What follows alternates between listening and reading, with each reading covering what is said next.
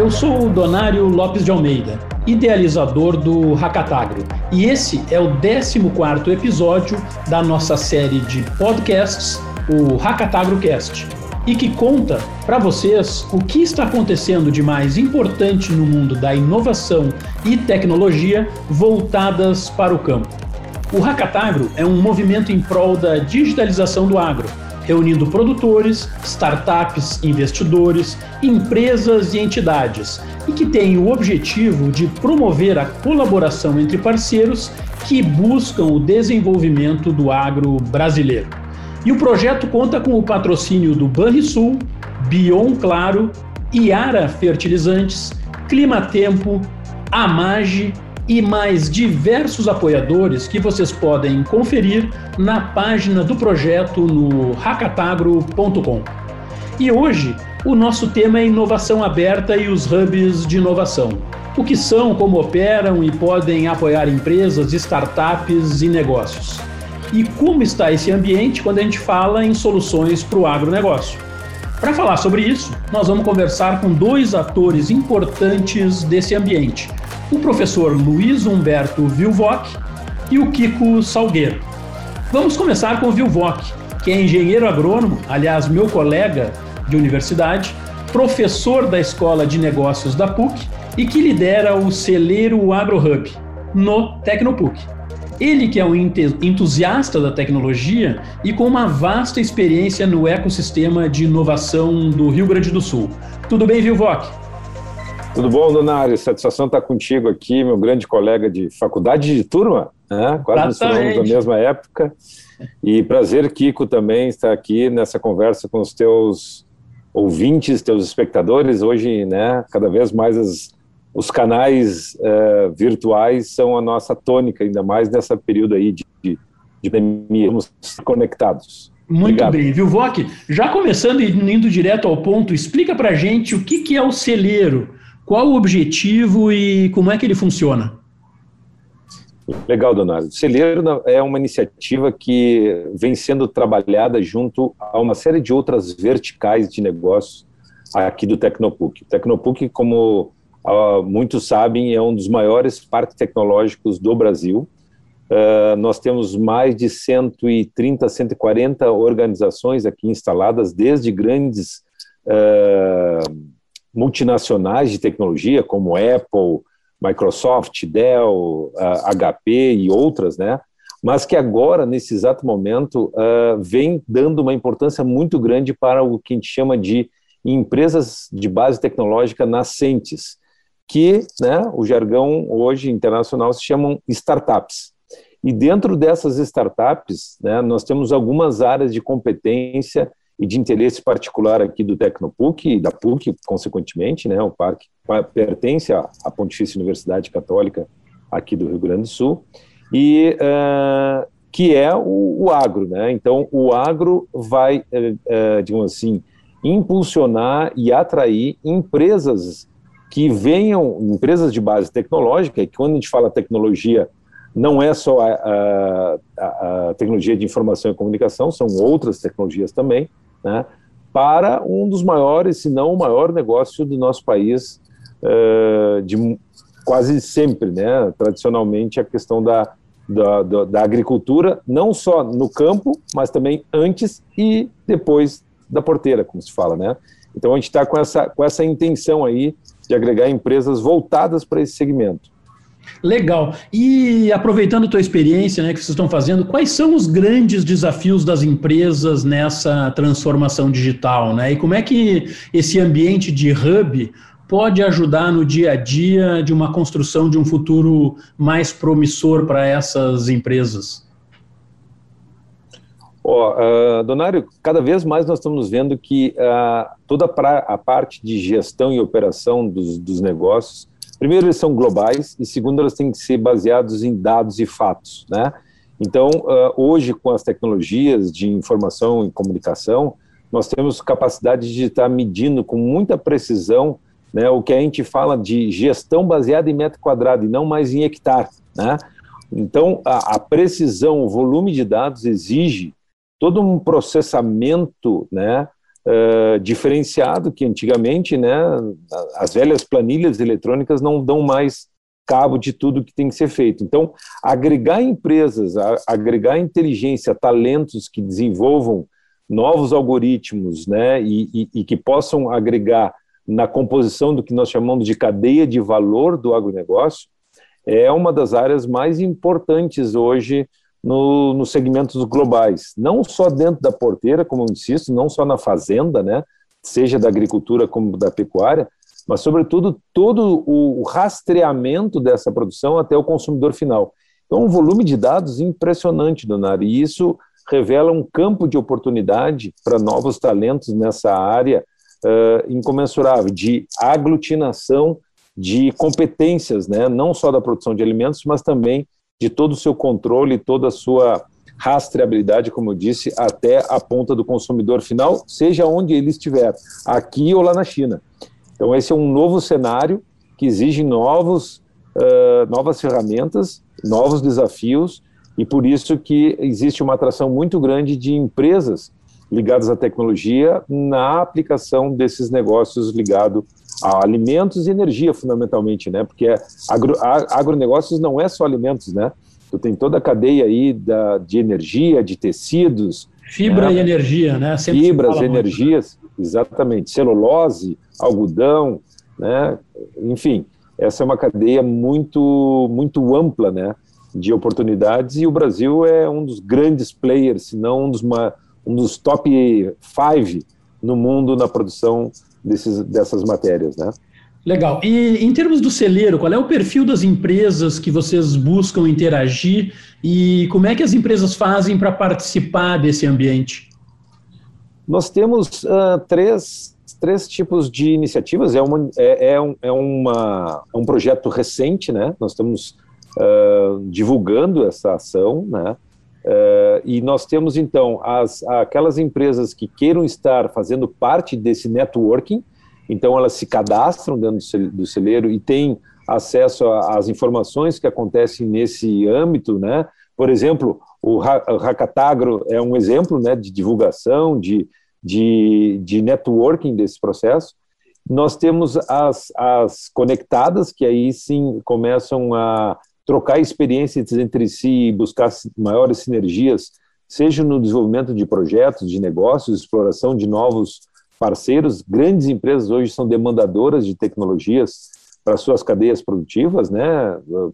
enfim, produtoras de, de insumos, grandes fazendas ou mesmo grandes agroindústrias. E nós temos as aceleradas, que são aquelas empresas que, de acordo com a, a, o seu nível de maturidade, de já estar uh, trabalhando no mercado com clientes e, e, e, com proposta de valor bastante conhecida, uh, nós temos aí grandes parceiros aceleradores que uh, investem e ajudam a fazer o que a gente chama de scale-up ou de escala dessa empresa, né? acelerando seus negócios para torná-la cada vez mais ativa, competitiva inter, in, uh, uh, tanto no mercado nacional quanto no mercado internacional. Então, as, a, nós temos uma parceria com a Venture e com outras aceleradoras que são uh, interessantes para aquelas empresas que queiram ou que precisem de uma alavancagem financeira para poder acelerar o desenvolvimento de seus negócios e de seus mercados. Legal, muito obrigado, Vilvoc. A gente volta contigo em seguida. E agora, para seguirmos com o tema, nós vamos falar com o Kiko Salgueiro, um especialista também em tecnologia e com uma vasta experiência no setor do agro, e que já vem há alguns anos desenvolvendo soluções inovadoras na sua startup Acerto Fácil. Tudo bem, Kiko? Boa tarde, Donário. Boa tarde, tudo bem? Uh, em primeiro lugar, é uma honra estar participando aqui com, com vocês, né, sobre esse tema que para nós se tornou bastante relevante aí nos últimos meses e a gente está, é, como eu falei hoje ali até com o pessoal, comentei no grupo, a gente está ansioso para começar é, os próximos passos aí de participar do celeiro. Pois é, vocês já estão também nessa nessa jornada junto com, a, com o Vilvoc ali no celeiro, né? E conta para nós então, Kiko, quem é Acerto Fácil e o que está por trás dessa iniciativa de participar de um hub, né? O que, que pode esperar de resultado desse movimento? Sim, Donari, nós somos uma startup que, na verdade, a gente surgiu já, eh, mesmo antes de, das startups serem, eh, terem toda essa essa divulgação que tem hoje. Então, na verdade, a gente digitalizou, né, o nosso negócio, que ele vem, ele nasceu lá em 2008, mas a partir de 2011 a gente veio é, com essa com esse pé na tecnologia, tentando trazer para o nosso mercado, que é basicamente a pecuária, uh, meios de pagamento, soluções de gestão financeira, né, de gestão de recebíveis, a própria cobrança, né, que a gente começou fazendo de uma forma bem tradicional, a gente digitalizou, hoje a gente tem uma assessoria praticamente 100% digital. Uh, então, uh, nosso produto é especificamente nessa área, pagamentos, cobrança e gestão de recebíveis, né? Então, nós atuamos num setor que uh, são vendas recorrentes, que chegam aí em até 50 parcelas, 50 meses, a gente faz toda essa essa relação entre comprador e vendedor ser o mais amigável e o menos conflituosa possível.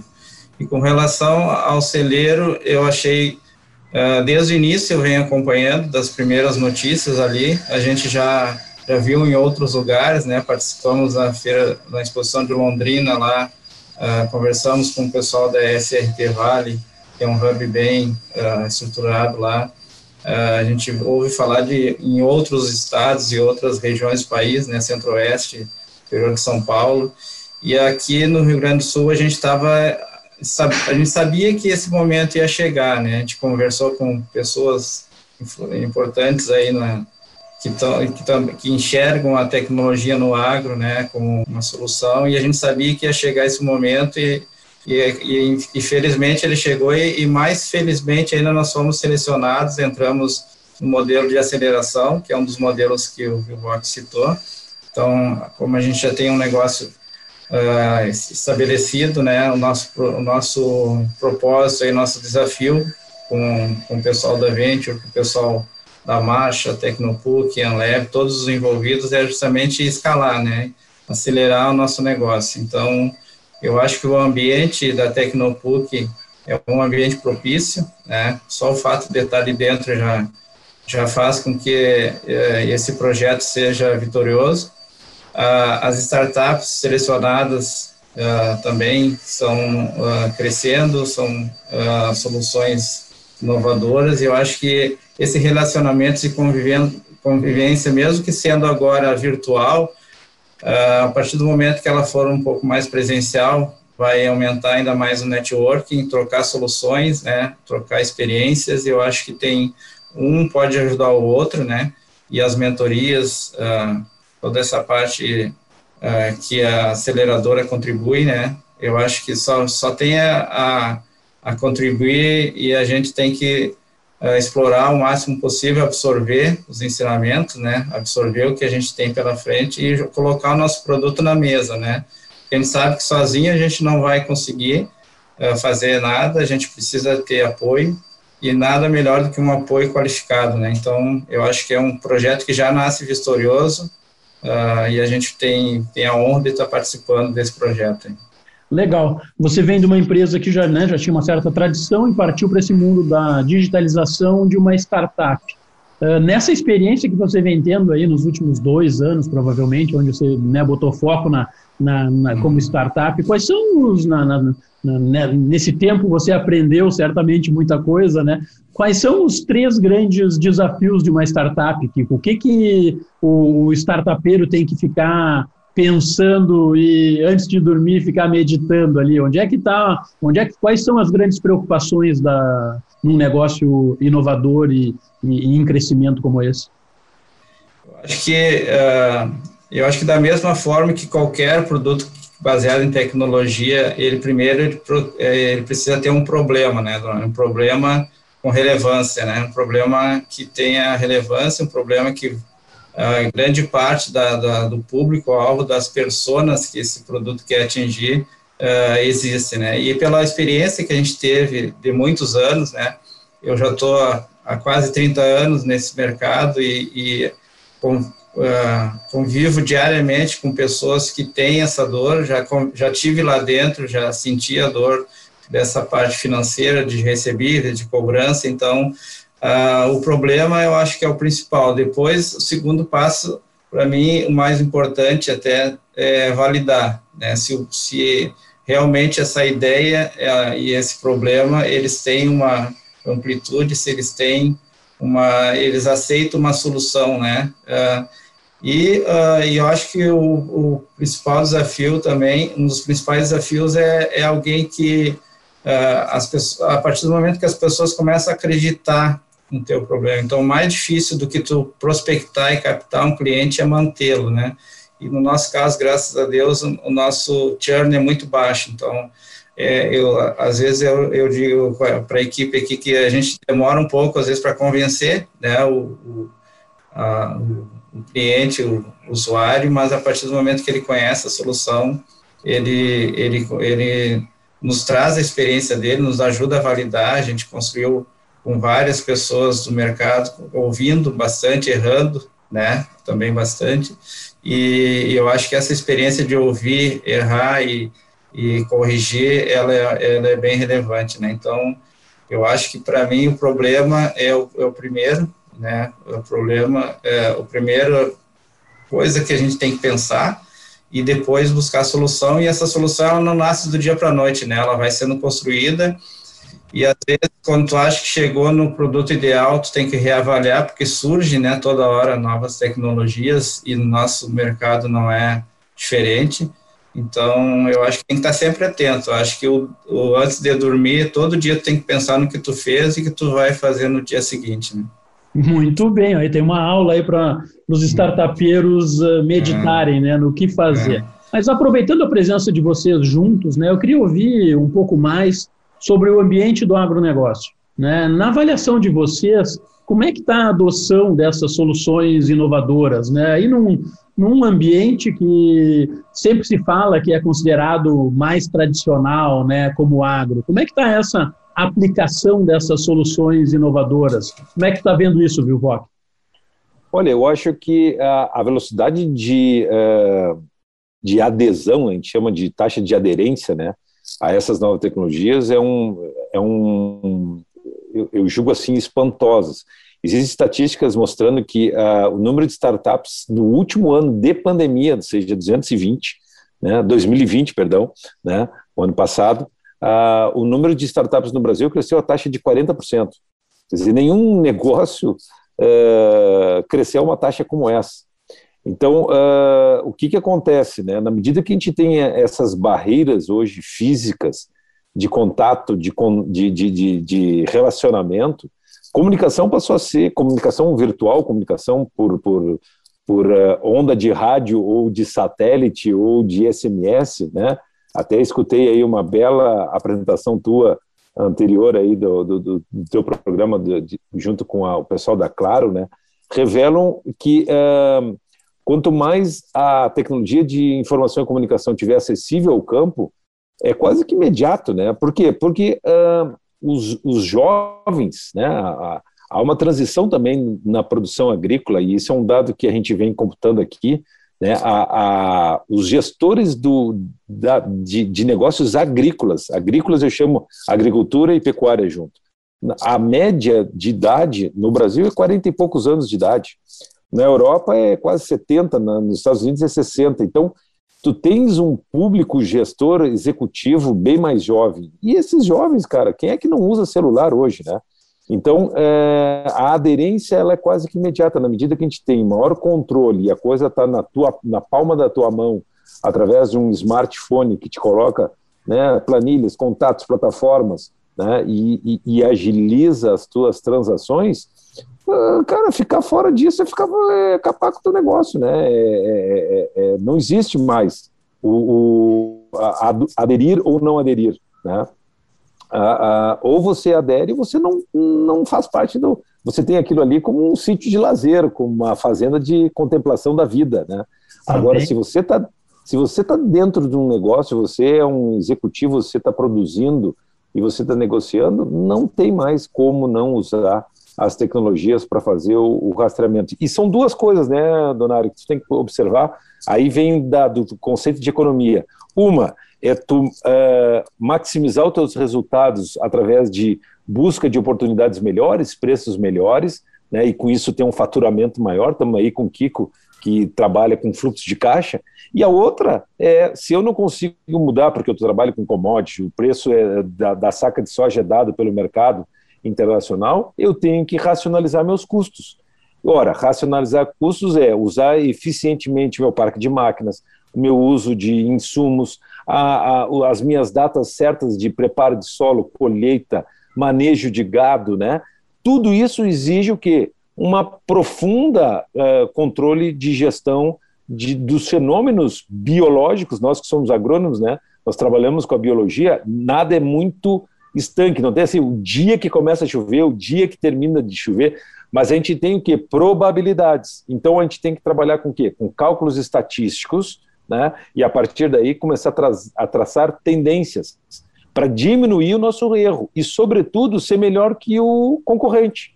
Porque aí o concorrente morre e eu, uh, uh, digamos assim, man mantenho a minha taxa, provavelmente com preços maiores, porque vai ter menor oferta só, só eu que estou produzindo.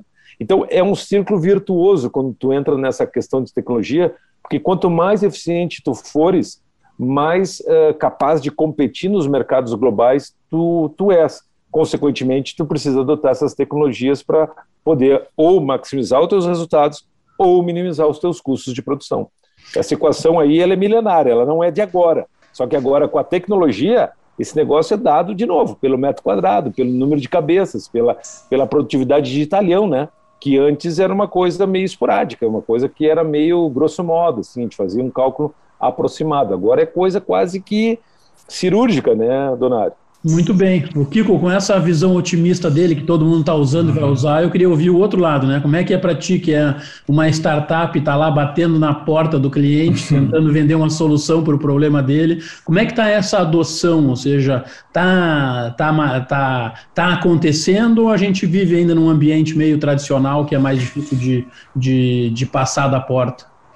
Sabe que... Uh a gente viveu a, essa transição aí, né? É, lá no início do, do nosso negócio, em 2008 para 2009, a gente sempre considerou uma, uma das barreiras uh, a tecnologia chegar ao campo, né? O, o, produtor rural aceitar, né? Pagar um, um, receber um link, pagar, assinar um documento no celular, pagar na internet. Então essa desconfiança, né? Que, que é, existia muito. E eu acho que quanto mais a, a internet chega no campo, mais, mais, essa barreira ela foi caindo, né? E hoje a grande maioria do, do produtor, do, do, pessoal que vive no campo, do peão até o dono da fazenda, ele está conectado, né? Ele tem o seu WhatsApp no celular, ele tem uma rede social que ele, que ele interage no final do dia, né? Até brinco que hoje, quando chove no campo, o peão, ele, ao invés de e lidar com as cordas, ele vai para a rede social, né? Então, uh, qualquer lugar, esse acesso facilitou. E na visão do empreendedor, do, do, do produtor rural ser um empreendedor, hoje qualquer, uh, na cidade, qualquer mercado de esquina tem ali seu, sua gestão, ele tem seus dashboards, seus gráficos que ele analisa, uh, as suas, seus recebíveis, o que, que foi pago, o que, que ele recebeu, quanto que ele tem ainda a receber. Então, a gente quer trazer, levar isso para o interior, né? Levar isso para o interior do Brasil também, a chegar no campo, essa facilidade de pegar o celular e usar ele como uma ferramenta de pagamento de recebimento, né? Então, eu acho que quanto mais uh, essa tecnologia essa, da informação for para o campo, mais barreiras vão ser derrubadas, né? E, e a geração também que o Vilvoc falou, essa geração que está assumindo a gestão das fazendas também contribui para que a tecnologia seja mais aceita né, no campo, na minha opinião. Muito bem. Mudando um pouco agora para um, falar de jovens, vocês falaram de jovens aí, né? Eh, na visão de vocês hoje, apesar né, se fala que o agro é tech, o agro é pop, né? E, e é atrativo, vocês estão vendo o interesse dos jovens de se envolver com agro, de querer. Eu penso aí, Vivo, que tu está na, na, na, universidade, né? Os jovens uh, veem o agro como uma oportunidade, tem essa, essa visão, né? Como é que está uh, o retorno desse jovem para o campo ou o interesse do jovem urbano em resolver os problemas do agro? É, bom, é, dentro dessa tua pergunta, eu acho bem interessante e parece um paradoxo que eu vou dizer aqui, Donário. Eu acho que o advento da pandemia, a, a, a, o olhar para o campo, o olhar para a natureza, o olhar para qualidade de vida é um negócio assustador. Eu, a gente não sabe o que, que isso vai gerar, mas a quantidade de pessoas que hoje estão saindo dos grandes centros urbanos e indo para fora é, é impressionante. E com o advento de levar todo esse acervo né, tecnológico para o campo, você alia os dois melhores mundos, ou seja, o, mundo de acesso à comunicação, divertimento, né? Não vamos falar só da questão de negócios, mas toda a parte de streaming, de o, o que sai hoje no bom cinema, num shopping, num grande, em uma grande cidade, tu pode estar assistindo na tua casa, numa fazenda no interior do Mato Grosso do Sul, entendeu? Então, uh, não tem mais essa glamorização do meio urbano e você tem toda essa qualidade de vida. O que, que significa isso? Aquela chamada luzes da cidade, né, que alimentaram o nosso êxito rural uh, há 20, 30, 40 anos atrás, uh, isso, essa, essa fronteira começa a cair rapidamente. E com a pandemia, tchê, é um negócio de um ano e pouco, um ano e 15 meses, o efeito que isso vai gerar, Donário, pode me, depois me cobrar. Vai ser uma coisa absurda. O que eu tenho de aluno meu hoje, da PUC, que, que estuda uh, administração de empresas, que hoje está morando em São Borja, em Uruguaiana, em Livramento, uh, em uh, Nova Bassano, esses guri, tudo que alugavam, eles estão meio tristes, porque voltaram para os pais, né? Esses guri tinham que alugar apartamento aqui em Porto Alegre, né, para estudar, não tem mais nenhum sentido né, de vir para cá, a não ser, claro, para fazer uma aventura, para fazer para conhecer um outro lado da vida, mas do ponto de vista de formação e, e de desenvolvimento da sua carreira, cara, quem tem uma propriedade rural, quem tem, uh, quem uh, entende a, a, prosperidade que a produção de alimentos e fibras e energia vai gerar, né, vai ficar procurando ser estagiário de uma empresa comercial que está fechando suas portas? Nem pensar, né, Tia? Então, isso, isso muda a natureza e a perspectiva dessa gurizada. Essa gurizada está muito mais atenta e voltou a ser tão interessante quanto era há 50 anos atrás. Né? Legal. E tu, Kiko, o que, que você acha desse, dessa visão aí? Eu concordo, eu acho que essa busca aí por qualidade de vida e por voltar ao interior e, e, muitos voltarem a morar no campo, né? Outro dia eu vi uma matéria na TV sobre o êxodo urbano, né? Já mudou o contexto, né? São Paulo, uh, pessoal falando em êxodo urbano. Então, eu acho que sim, esses talentos, esses jovens voltando a, morar no interior, e não só jovens, né? Pessoas que buscam, né, que tem, já teve uma experiência de vida, uma experiência profissional na cidade grande, nos grandes centros, voltar com essa experiência para cidades do interior, eu acho que sim, vai, vai a, ajudar e muito a, a, criar novas soluções, né, para o meio rural, e eu acho que a tendência, isso a gente vai enxergar já nos próximos anos, uh, é que se, se, estabilize isso, né, que as pessoas criem uh, vínculo de novo com o interior, que quem é do interior sabe o quanto é bom viver no interior. Muito interessante. Bom, pessoal, a gente termina aqui esse episódio do Hackatagrocast, a série sobre a inovação no agro, sempre com o patrocínio de Banrisul, Bion Claro, Iara, Climatempo e Amage. E sigam os perfis do projeto Hackatagro nas redes sociais para ficarem sempre atualizados das novidades. Então, até o nosso próximo episódio do Hackatagrocast. Valeu!